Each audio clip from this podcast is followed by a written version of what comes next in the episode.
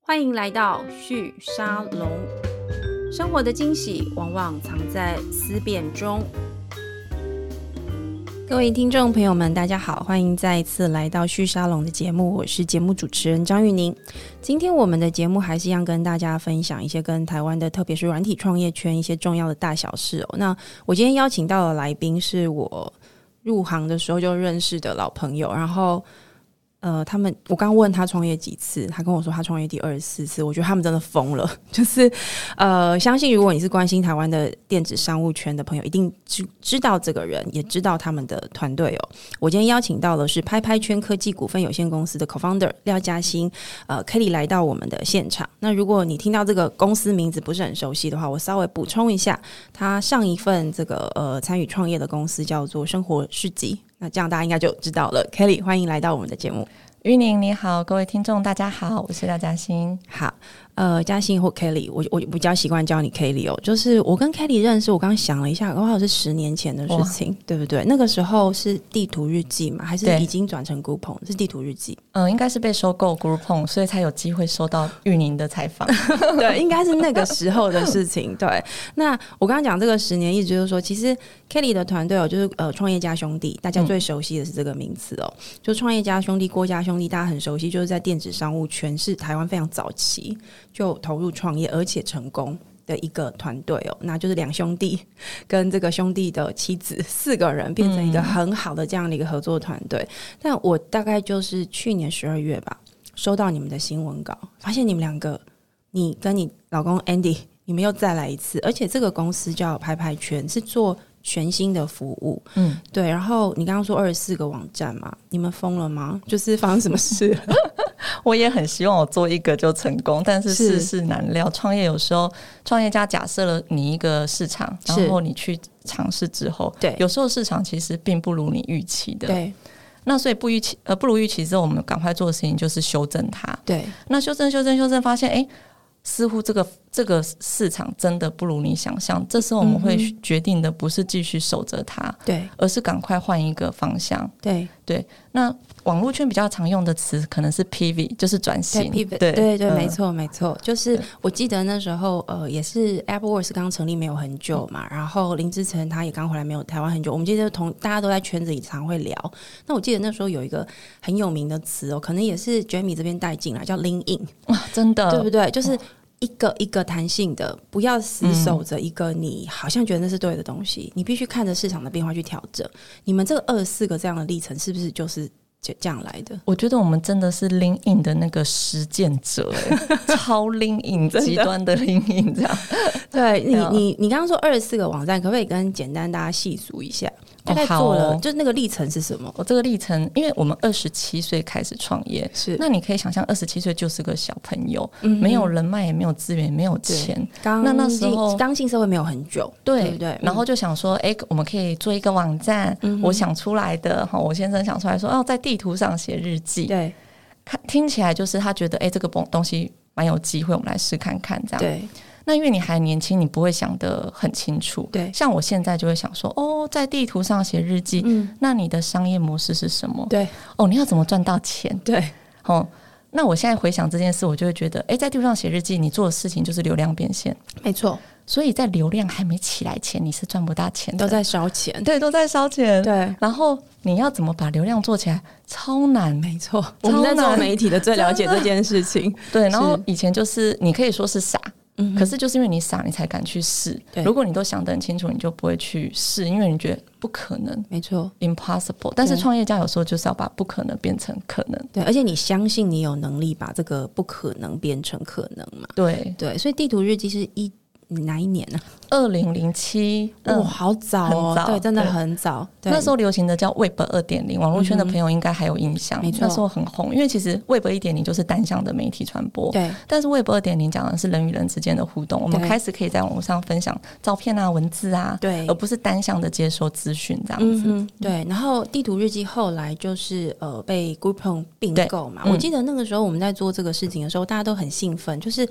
天啊，台湾有个创业公司，它成功的被呃国外的大的公司并购，这个毕竟是一个很重要的一个经验嘛。那我记得后来 Groupon 呃，你们大概让它维持一个营运状态之后，又继续出来创业，就走向现在大家比较熟悉的这个生活市集跟这个松果购物。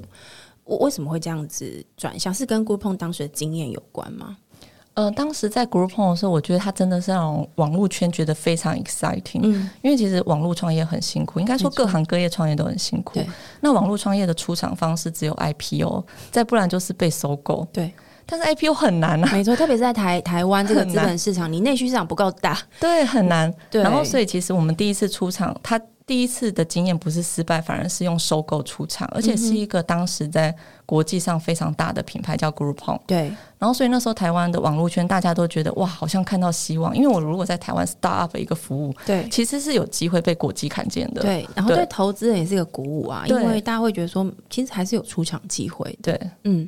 呃，外国人收购了你，他一定希望你继续留下来经没营，错因为他也不知道怎么经营台湾市场。他买的可能是这样子。团队吧，对对不对？嗯然后以及你现在既有的流量会员跟营收这样子，是那我们经营了大概一年半之后，毕竟我们身体里还是留着创业的灵魂，一开始很开心忍不 住对，被被并购，然后开始当专业经理人啊，对这样子。那真的公司变两百个人的公司，嗯，对。那后来就做了一年半之后，就觉得还是想要去再去创业，嗯因为总觉得台湾好像不缺多赚钱的多一家赚钱的企没业，有错可，是其实缺一些创业家的榜样或者是或者典是范说呃。缺一些让这个世界的运作或市场的运作更呃跟得上市场的，或者说全球的一些重要趋势的一些机会。而这个事情，因为刚你前面也讲了嘛，创业其实是一个风险很高的事情，我们永远都不知道它会成功或失败，所以它是需要协议的。对需要某一种精神跟一种性格。对，那我信念对我真的我觉得你们你们四个人其实就是这样子一个特质。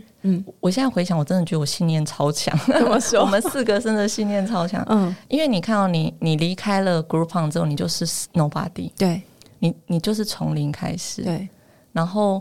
你当时离开 Groupon 的时候，其实你以为你已经到顶峰了，因为你当时一年的营收是两亿吧，对诶很棒啊。对啊，没错，对没然后错，嗯你根本不敢想象说，诶，如果你从零开始，你有没有办法超越你以前的成绩？对因为你你不是在做你原本熟悉的东西了。对对对对。那后来去做松果购物或是生活市，生活市集是你这第二十四个里面的后面可能第还十前面几个第十几个，所以其实创业家兄弟一开始做的东西，嗯嗯，就是 Photo 一二三，对，在线上呢把你的照片扫描成数位档案对。我还记得这个，对 对那时候大家一听，哦天哪，这什么题目啊？嗯好像就没有很厉害这样子。对，嗯那后来也做了一些呃，做了一些其他，就是看像好菜网啊、名片网啊、好玉网啊，对。各式各样都是不同的服务类型的网是站。我听到这些样子，名字，觉得我前几年的那个生活都一直一个一个的跑出来，真的都是我们的血泪这样。 是是，我还记得那时候你们在做这个 photo 一二三的时候，好像是在南软吧？对对，我还去找你们四个，然对后进去那个办公室超小的，对好，然后你你们就跟我说好像只有你们四个，好对像还有不知道是实习生还是什么的对吧？对，那那个我忘记是哪一年了，但后来我就发现其实你们翻转速度非常快。嗯，对，那这个翻转的决策大概是怎么抓出来？为什么后来会走向这个电子商务的这个这个领域呢？其实我们就是一直在尝试，就是要抓住几个点。第一个，你要看市场趋势。嗯对，那我们那时候其实做 photo 一二三或做名片网、好菜网，都不是自己想象的，嗯哼我们是看到国际间有成功的案例，对，然后就在思考台湾其实也可能有这样的机会。嗯因为我们在 Groupon 的经验就发现，其实 Groupon 就在全球都很成功哼，没嘛。错我们觉得台湾一定有机会，这个模式也是可以成功。 ，OK，就是嗯这哼个过去的经验，让我们第二次创业就觉得，哎、我们可以去参考国外的案例。嗯所以 Groupon，因为我们帮大家 re r e m i n 一下，Groupon 那个经验，它其实就是一个模式成功了之后，它非常快速，就我嗯们现在在讲的所谓的闪电扩张的某一种始祖吧，我觉得它是当时最快一直对去实践对闪电扩张的，它就是透过大的大量的这个资本投入，对，开始去各个国家或嗯市场。嗯，找到他的这个团队里面的基因或者是能力，跟 Groupon 他在服务的这样子一种团购的服务模式是类似的，对就把它买下来，对。然后呢贴这样最牌快对贴牌这样上最去，快。对，嗯然后呢，把 Groupon 在美国市场、欧美市场这边试试出来成功的这整套这个我们说营运的流程好了，放进来，嗯对，对，它很快就变成一个国际性的这样的一个集团的一个势力。所以你的意思是说，当时你们在想的是说，如果 Groupon 可以这样做，我们有没有可能在台湾 start 这样子的一个服务？嗯然后它也有可能有这种闪电扩张的机会的，或者是说它可以快速复制，或是变迁，赶快去试市场的需求。如果对了，它就有这个快速呃闪电扩张的这样的一个基础或可能在，是是这样子吗呃，我们在想题目的时候，都是先求有，再求好， ？OK，还不敢想到闪电扩张，因为毕竟我们那时候资金也没有真的很多。以 Groupon 嗯对而言，它是因为它上市，它拿到相嗯哼当相当大的资金，是，所以它可以一口气把亚洲好几个全部买下买来，下来。对，那我们创业以来一直都蛮务实的，嗯就是先从一个很小很小的利基市场，所以对像你刚刚听到 Photo 一二三，对或者是名片网。对，好渔网，嗯哼其实你一听就知道这个是一个利基市场，它不是 OK 一个一听就很大对的对规模这样子。嗯，对，也就是说，当时市场已经看到它有一个需求存在。嗯，那你们你们最想试的是什么？你们当时心中在规划是不是呃，现在的市场上已经有，你也知道它的供需关系存在，但是你们的目标是不是把这个供需关系移到网络上，让它的规模或者是重效更高？是是这样理解吗？呃，我们通常看到一个机会之后，你就会想说，譬如说我举好渔网为例好嗯对了，它是一个很精彩的案例。是当时我们要做的时候，内部争争论不休， 很多人都说妈妈们谁要在网络上买鱼，对，大家都要看到新鲜的，要去看一下市眼场睛这样子，有没有哦亮亮的？对，要去市场，而且你是一个没有知名度的网站，谁敢跟你买海对鲜？对。对，谁在网络上买海鲜？这个根本就做不起来。嗯哼，但是如果创业家听到这个就不去试，其实听起来真的很合理嘛，对不 对？对，好像难度很高。对，因为听起来你周围的人真的不太有这种消费行为。对假设你听了这个，你想了这个，你没有去试的话，对，其实今天不会有生活世纪，因为生活世纪的前前身就是好欲望。你是说整个架构跟团队的这个，对就是从那边长出对来，的？因为你看好欲望卖什么，它对不是它不像 PCO、Momo、雅虎什么都卖嗯哼，它就是只卖海鲜，对它专注在一个 vertical。对所以我们是从好鱼好渔网意外成功。我一天，我们公司一天就卖了三千只帝王蟹，卖到那三个哦千只帝王蟹，卖到现在好事多都会卖到以前好事多都会打来问说这是哪一个网站 开的，因为好事多跟家乐福全联全部加起来也没有那么多，也没有卖三千只，对那到底发生什么事这样子？对对，那后来就是也卖一天也卖一万只青鱼，然后好几百颗干贝，对对对。那那个时候，你觉得那个消费行为是什么啊？我觉得我们抓到一个点，第一个它是 vertical，、所以你很有特色，因为嗯对台湾不缺什么都买的网站。其实那时候台湾的电子商务非常成熟，综合型、大对型的已经很多了，雅虎、Momo、PC 用都非常强了。对那第一不缺垂直性网站对，第二我们搭上什么趋势？那时候嗯其实 Facebook 刚进台湾、是， l i n e 也刚出来，对，所以你可以听到，其实在行动端有超多流量。嗯哼，然后，所以其实我们那时候等于抓到这一波的流量红利，对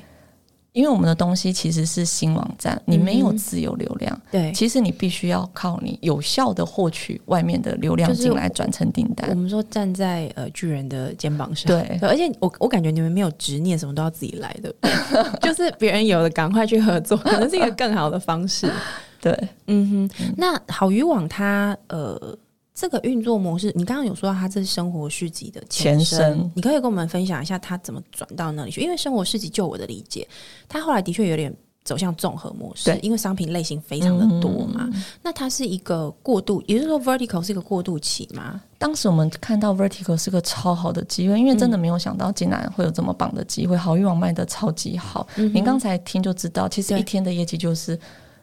可能有三四百万，是这么多，是很可怕。是那好运网成功之后，创业家自然会想，你要怎么增加你的规模？对你就是卖更多品相，因为以前的好渔网一开始一天只卖一个东西、欸，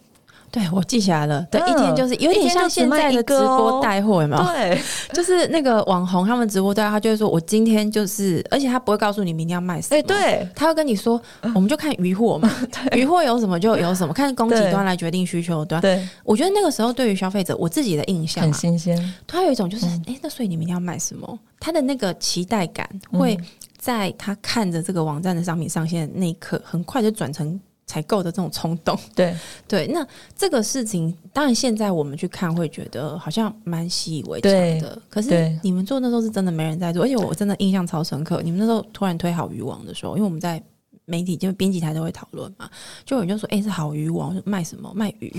然后他说：“是真的假的？”然后我们讨论很多哦，就是那它的物流要怎么处理？哎所以都对嗯是呃，那个叫冷冻冷链物流嘛。对可是冷链物流那时候其实没有那么成对熟，对你就觉得大家你们真的疯了，就老是去挑一些很难做的。对，但是似乎也就是这样子，所以我们刚才讲灵隐，嗯，就踹踹踹就踹出一个这个对的了。所以好欲望是你上一个团队，应该讲你们对四个人的这个上一个团嗯队我们四个嗯一个重要的转折点，然后就转向生活市集。对，生活市集它现在的运作模式应该还是有一点点团购的这个意味在，对不对？因为它嗯对其实是集货销售，然后鼓励你，你如果下单量越多，没错嗯价，格就可以更便宜，就是。有，我觉得其实你们把差别取 价，经济学这个所谓这个差别取价的这个消费者剩余的那一端的这个获取，其实你们嗯对把它发挥的很淋漓尽致。嗯嗯嗯可是你也没有要求他一定要团购，对你买个一个也可以，对你就是两整个那个光谱上所有人都想吃就对了。这个是生活市集成功的一个重要原因嘛？这个有一个很很好分享的嗯是，其实我们好渔网或生活世界一开始只就是一天只买一个，嗯哼而且一天只有一个价格， OK 要么就是四九九，嗯然后三个嗯哼三包四九九这样子。嗯哼举例，对，那后来卖一卖，你就会发现，天呐，你的客单就是四九九诶。那你身为创业者，你一天又只卖一个，你很想提高客单，你你会要有怎么天花办？板的感觉，对不对？对对，你想提高客单价，你就想说，那不然我就是也会有八个、十二个、二十个。那时候团队也哦是说疯了，谁要买二十张桌子？ 对然后谁要买二十个什么东西是这样？哎、我跟你讲，还真的有哎、就团购啊你，真的，你对不真的对把那个，嗯、这个商品推向市场之后，对，你发现其实真的消费者有很多这种需求，他过去在雅虎、PC、Momo 没办法满足他耶，嗯嗯，他没有办法就是买二十个东西比较便宜呢，是对对，所以就切到一个不错的切角这样我子。我蛮好奇，那到底谁在买啊？呃，通常就是像是职业妇女，嗯对，哼啊，因为他没有时间去因为我采卖的购是生活用品，对那好欲望其实也是比较是妈妈，妈妈在对买，所以其实女性的这种网络购物的行很为强在对在台湾是是蛮强的一个一个组成。 而且办公室纠团超厉害， 真的哦我我相信，我相信，其实这个纠团这个事情是一个蛮重要的一个基础。你觉得当时 Groupon 的经验有带给你们后来在经营这个生活市集这种团购模式有带来一些影响吗？我觉得有很大的启发哦。嗯，因为其实 Groupon 它的特色其实就是一天一个档次，对一天一个特色的这个商品跟优惠，对，所以我们在好欲望的时候，你要想你创业，你一开始很难跟一百个供应商谈到一百个商品，对因为你你没有知名度，你也没有会员流量，对，你要找到合作的人其实难得。嗯哼，然后，所以我们那时候想说，我们就先找一个就好了，嗯先找一两家对愿意跟我们从零到一这样试看看的是供应商哼，。是，你要想，就是只有一个商品，你敢不敢把你的网站推向线？嗯哼，通常大部分人跟你说，你别东西闹了你东西要很多啊，你做电商东西只有一个，这样子转换率会很不好差什么的。对可是我们从 Groupon 今天就看到不会啊、嗯哼， g r o u p o n 一天就只推一个，对那个就爆卖，对它所有的流量、所有的销售都集中在那个。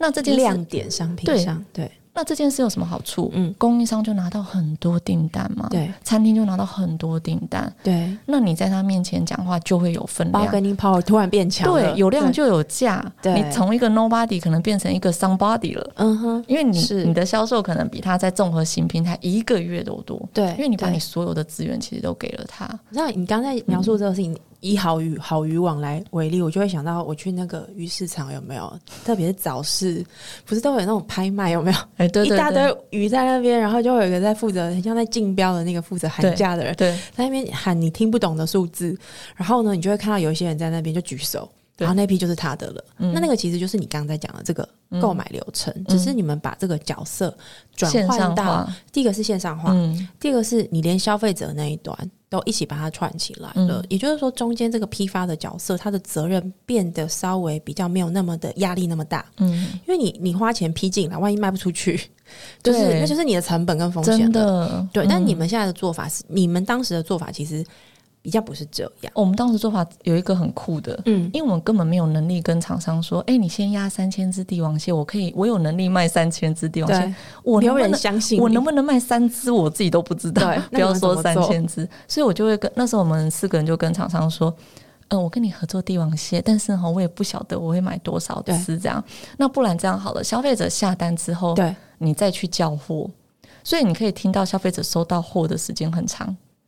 大概要七天哦哦， ，OK，七、到十天那么久。是是是，对，但是因为我卖的价格真的很优惠，嗯哼所以消费者其实愿意等。那对厂商也不太有风险，嗯哼，你有单你才要去接嘛，对，对不对？你对你不你没有库存风险，你跟我合作是完全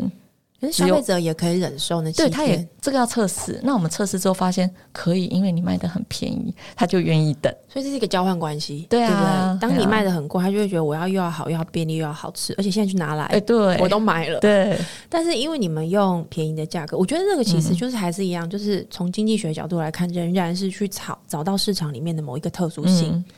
有量跟价本来就是这种交换对关系来对嗯的。对那你现在做拍拍圈，这你知道跳去另外一个。 我我跟大家讲拍拍圈在做什么，我那时候看想说到底在做什么，想很久想不通，打开居然是二手衣，一对这个题目可以吗？对，因为我觉得你嗯们应该很常被人家问这种这个有题目有有可以吗？ 我 们那时候说我们要做拍拍圈，然后大家就说哦，什么东西呀、二手衣平台，那二手衣一听就是一个大家觉得很难赚钱的生意。嗯，其实一般人一听就觉得，嗯，这也无利可图啊，你干嘛对啊去做这个事情？对，而且现在衣服这样子那么便宜，就对算不是二手的，对嗯都很便宜，所以。大家不穿就丢啦，你对嗯因为你要去卖二手衣的这个交易成本、门槛太高，对，所以我对宁可就把它丢了。嗯这也是我们之前一直在看嘛，就是说它是一个很重要的污染来源的原因。嗯嗯，那拍拍圈它怎么解决这个问题？因为我们也是呃看到，就是说，其实快时尚造成很大的问题。对女生喜欢买，对，我们不觉得买衣服有什么罪恶感，嗯哼，因为我们其实不晓得背后很多的真相，没错时尚产业后面带来的很多代价，嗯哼比如说劳工的问题啦、对水污染啊、碳排放啊，对它可能是时尚产业可能是全球第二大的污染产业。 ，OK，然后，所以其实我我一直相信的就是说，如果我们可以做一个企业，嗯它在获利的同时，也可以对世界好的话，其实是很有意义的。嗯哼，但是其实很难嘛，因为通常一般的公司都会觉得你要做永续，就会跟获利冲突。对，特别是嗯以商品销售为主的对行业，我我认识很多在这个通路业工作的嗯朋友，特别是在做采购的，他们每隔一段时间就会跟我说怎么办，我觉得我罪孽深重， 我就说为什么？ 因为觉得他好像在呃创造很多产品。当然，他在创造跟设计跟这个这个行塑这个产品的时候，他真心认为这个产品是好的。可是因为他的销售模式是先对生产对才销售，对所以你无形中的确是在造成很多的这个，嗯不管是材料资源的浪费，嗯又或者是垃圾未来的垃圾的制造，嗯，那个心理压力还蛮大的。对啊那，我在想，对你们来说，是不是也会有这样子的一个感受？对，因为其实我们看见，尤其是衣服、哦，就像你嗯刚刚说，衣服很便宜。对，那当衣服越便宜的时候，你你第一你越买越多，你已经不是想说你是需要还是想要了，反正对很便宜，不太需要考对，虑。就是好像有感觉就买了，那买来之后，其实材料也不会太好，对所以它就很容易被丢弃，对，或者是被回收。嗯可哼，是现在旧衣回收也发现衣服的品质越来越差，对，他甚至也不想要，回觉收得没有了价值啊那了。那真的是垃圾了，整个是恶性循环，整个对真的变垃圾了。对对，对，然后就觉得这个问题其实蛮严重的。嗯哼那我们做的拍拍圈比较像是循环经济，嗯，其实我只要能做，我我只要能贡献一点小小的力量，对譬，如说一个 percent，我只要让台湾一年其实有两亿件的衣服是被丢弃，两亿啊！我们才两千万人，天哪，所以一个人平均一年丢几件呢、啊？这样子差不多哇我我都不敢算，呃这个还没有包括你回收的哦，还没有包括你衣处理的，这只是被丢弃的，就是真的进垃圾堆的。对，是真的进垃圾桶的那一种。嗯哼，所以你可以想象，如果我只让里面的一个 percent，其实对可以被循环，因为对其实女生的衣橱还是有很多具有转售价值的衣物、鞋包这样对子，对，我就会觉得我做的事情其实蛮有使命感的，嗯因为它同时，如果我做的，如果我能对社会产生正面影响力，同时表示我也可以获利，对对，嗯哼啊。那拍拍圈它的运作模式呢？因为大家都觉得这事情很难呐、所以嗯你们是、呃选定什么样的二手衣？哦哦我们我们在选的时候会想商业模式，嗯，以二手衣物的话，不管是中低高价，它对都可它可它都可以大概有三种交易模式，嗯哼，一种就是像云端衣橱，我们用对租的；对第二种是用买卖的，对，然后第三种可能是我帮你收购过来，然后我再帮你卖出去。嗯哼大概就是这三种对方式，租买卖，然还有后收收嗯这叫样寄子卖，寄卖、啊，寄卖比较像你这样线下二手店把包包拿去给。子对，线请人下家老板帮你卖这样子。对嗯，那我跟 Andy 评估了，就是国外的这个趋势，其实这三种模式都有人做。嗯然后也都是好生意，都都有做都起来，对，都有对 IPO 或是成为独角兽。 ，OK，那我们在思考，就是创业必须要找你的专长是什么，去对做你擅长的事。对，那我跟 Andy 过去可能比较擅长的会是平台经济，嗯哼然后所以我们选择的会是 C to C 的这种交易模式。 ，OK，而且你看哦，C to C to C 台湾是全品项，虾皮旋转什么都卖，对，没错但是你看我们又切 vertical 了，所以这对不个对是你们的其中一个强项，嗯我们又切对不对 vertical 啦，对，因为我们知道其实你做 Me Too 不会有差异化，嗯哼，是，对所以我们去理解这个所谓的二手衣的呃拍拍圈这样的一个公司，可以去想象有一点点像你们之前在做这个 vertical 的这样的一个嗯 EC 平台的概念，嗯只是这一次你们做的是 C to C，对对不对？应该是对嗯应该是这样子去理解。那做 C to C 跟做 B to C 它的差异是什么？因为你们这次，我刚刚在节目前面没有特别跟大家说明哦，你们这次是辞掉在生活市集哦的对这个工作，对是真的离开了，嗯对把 Jerry 跟 s i n d y 留在那儿， 谢谢他们，他们两个留在那 儿继续经营这个生活市集嘛，嗯还有生活购物。嗯，那你们，你跟 Andy 两个人是真的离开这个团队，对就是然后股份留着，对变纯股东，对经营这个新的公司是两个人从头开始吗？对我们两个从头开始这样子，嗯哼所以跟那个原本公司是没有互相投资的关系， OK，、那你们嗯两个嗯是独，立的公司。你们两个不会担心哦？其实创业本来就有风险，我们晓得，是，嗯，但是就觉得人生好像值得做一些不同的事情啦。 那这个团队会跟之前团队有什么不同？为什么不直接在生活市集直接做就好？因为嗯我们的前一家公司是上市贵公司，上市贵 OK 公司都要出财报。哦没错，那没错创业其实你的前期一定要烧钱，没错，而且你也不知而道且会不会成你功。不知道会不会成功。哦对那其实你要烧的钱还不少，像你刚刚提到是 C to C，对所以它其实是一个需要蛮多资金的对平台。对那这时候，如果你上柜公司，你就要跟股东还有董事会同意，对你是不是有这个把这个空间可以去烧掉这些钱？对，因为它一定需要两年到三年的时间才可以回收。没有错。然后，所以后来跟呃另外两位 Jerry 跟 Cindy，我们都有讨论过，对，审慎思考之后，或许我们还是离开自己去创业这样所子。以这是你自己跟 Andy 想做，还是是 Jerry 这边他们也有参与这个讨论？呃，我们我跟 Andy 想做，然后但是是也有询问 Jerry 跟 Cindy，那是所以他们虽然没有参与我们的事业，可他们也是有投入他们的个人资金这样子。等于他们也算口方的，应该这样讲。只对嗯是说经营上这一次就是你跟这个、呃 Andy 自己处理好。那我后面想要，就因为今天节目时间有限了，啊我非常好奇的是，我们现在在讲这个所谓的销售或平台，大家都会谈技术，对特别是数据分析它能够支持带来的价值。嗯拍拍圈在营运上面，除了我们刚刚前面听你讲，我们花很多时间听你讲 coupon 啊，讲这个生活实际嗯的运作啊，在技术上面，这次做拍拍圈会有什么样不同的做法吗？我觉得现在像我们以前创业，就是什么自己都要从零到一开始。。对对但是现在不管是云端或各方面，我们学嗯习到的就是，其实我可以用别人的 solution，对，远比我自己去开发的成本还要低很多。是特别是现在软体越来越成熟，对对不对？分工越来越专业，对，嗯，包括什么金流、资讯流、物流啊，或是云端啊这些的储存方案，其实都都让我们创业家省了更多时间。我可以把我的时间花在我的核心能力、商业上的部分。嗯哼，那平台化的话，你们的 C 端你要如何让大家把二手衣拿来？会有什么样的筛选机制？因为我们刚刚也谈到，有一个核心其实是衣服很便宜，